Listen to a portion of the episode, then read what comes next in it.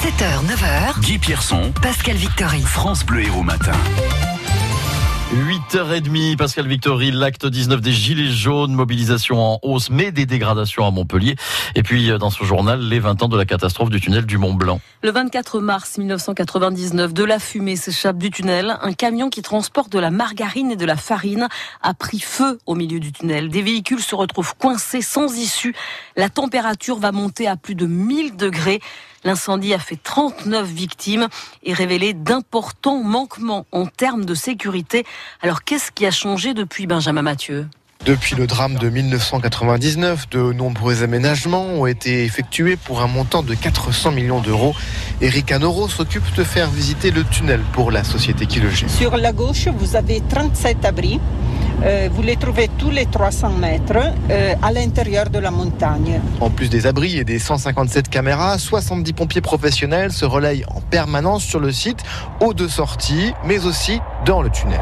André Parisi est pompier ici depuis 7 ans. Nous, on arrive à sortir euh, dans le tunnel en 1 minute 30, 2 minutes maximum. Comme ça, entre 5 minutes maximum, il y a quelqu'un sur l'événement. Il dispose également d'un véhicule unique au monde. Le Proteus, qui c'est ce nouveau camion, 12 000 litres d'eau. Il y a une thermocaméra pour la conduite dans le fumée et c'est spécifique pour les feux en tunnel. Depuis la réouverture du tunnel en 2002, aucun incident majeur n'est à déplorer, même si les pompiers interviennent presque 300 fois par an pour des dépannages ou des petits incidents. Tous ces investissements font désormais du tunnel du Mont Blanc une référence mondiale. Le tunnel du Mont Blanc demeure avec ses 1600 camions par jour l'axe majeur de circulation pour le transport de marchandises. Une cérémonie en présence des familles des victimes et de la ministre des Transports est prévue aujourd'hui. Ce terrible drame près de Nancy à Lunéville où un petit garçon de deux ans a été écrasé par une camionnette. Le conducteur a pris la fuite. L'enfant a échappé à la surveillance de sa grand-mère. Un départ de feu près de l'autoroute à Saint-Onès hier après-midi qui a été rapidement maîtrisé par les pompiers. 500 mètres carrés de végétation détruits. Autant de gilets jaunes à Montpellier qu'à Paris. 4500 manifestants à Montpellier hier après-midi venus de toute la région et des affrontements qui ont commencé place de la Comédie évacués à coups de gaz lacrymogène par les forces de l'ordre et 400 casseurs qui ont vandalisé les abris de tram et de bus près de la gare. 20 personnes ont été interpellées. Mais de son côté, le ministre de l'Intérieur, Christophe Castaner, après les débordements d'il y a huit jours sur les Champs-Élysées, se félicite d'avoir maintenu l'ordre républicain. Nous sommes parvenus à prévenir les débordements en privant les casseurs de leurs armes.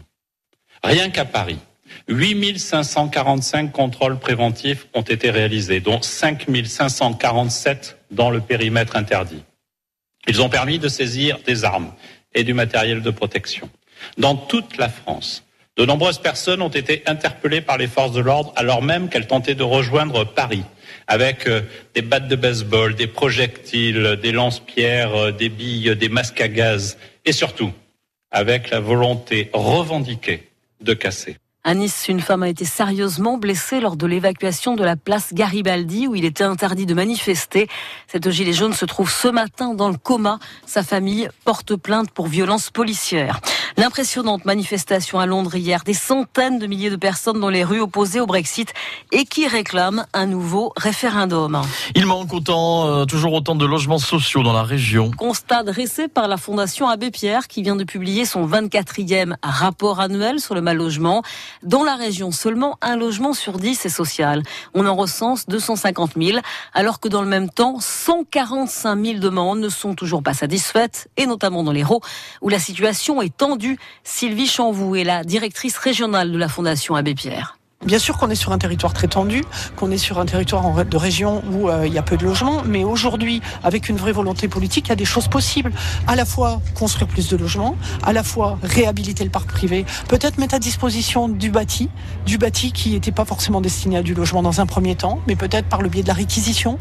Aujourd'hui, quand vous promenez dans les rues, vous voyez des toiles de tente fleurir sur les trottoirs.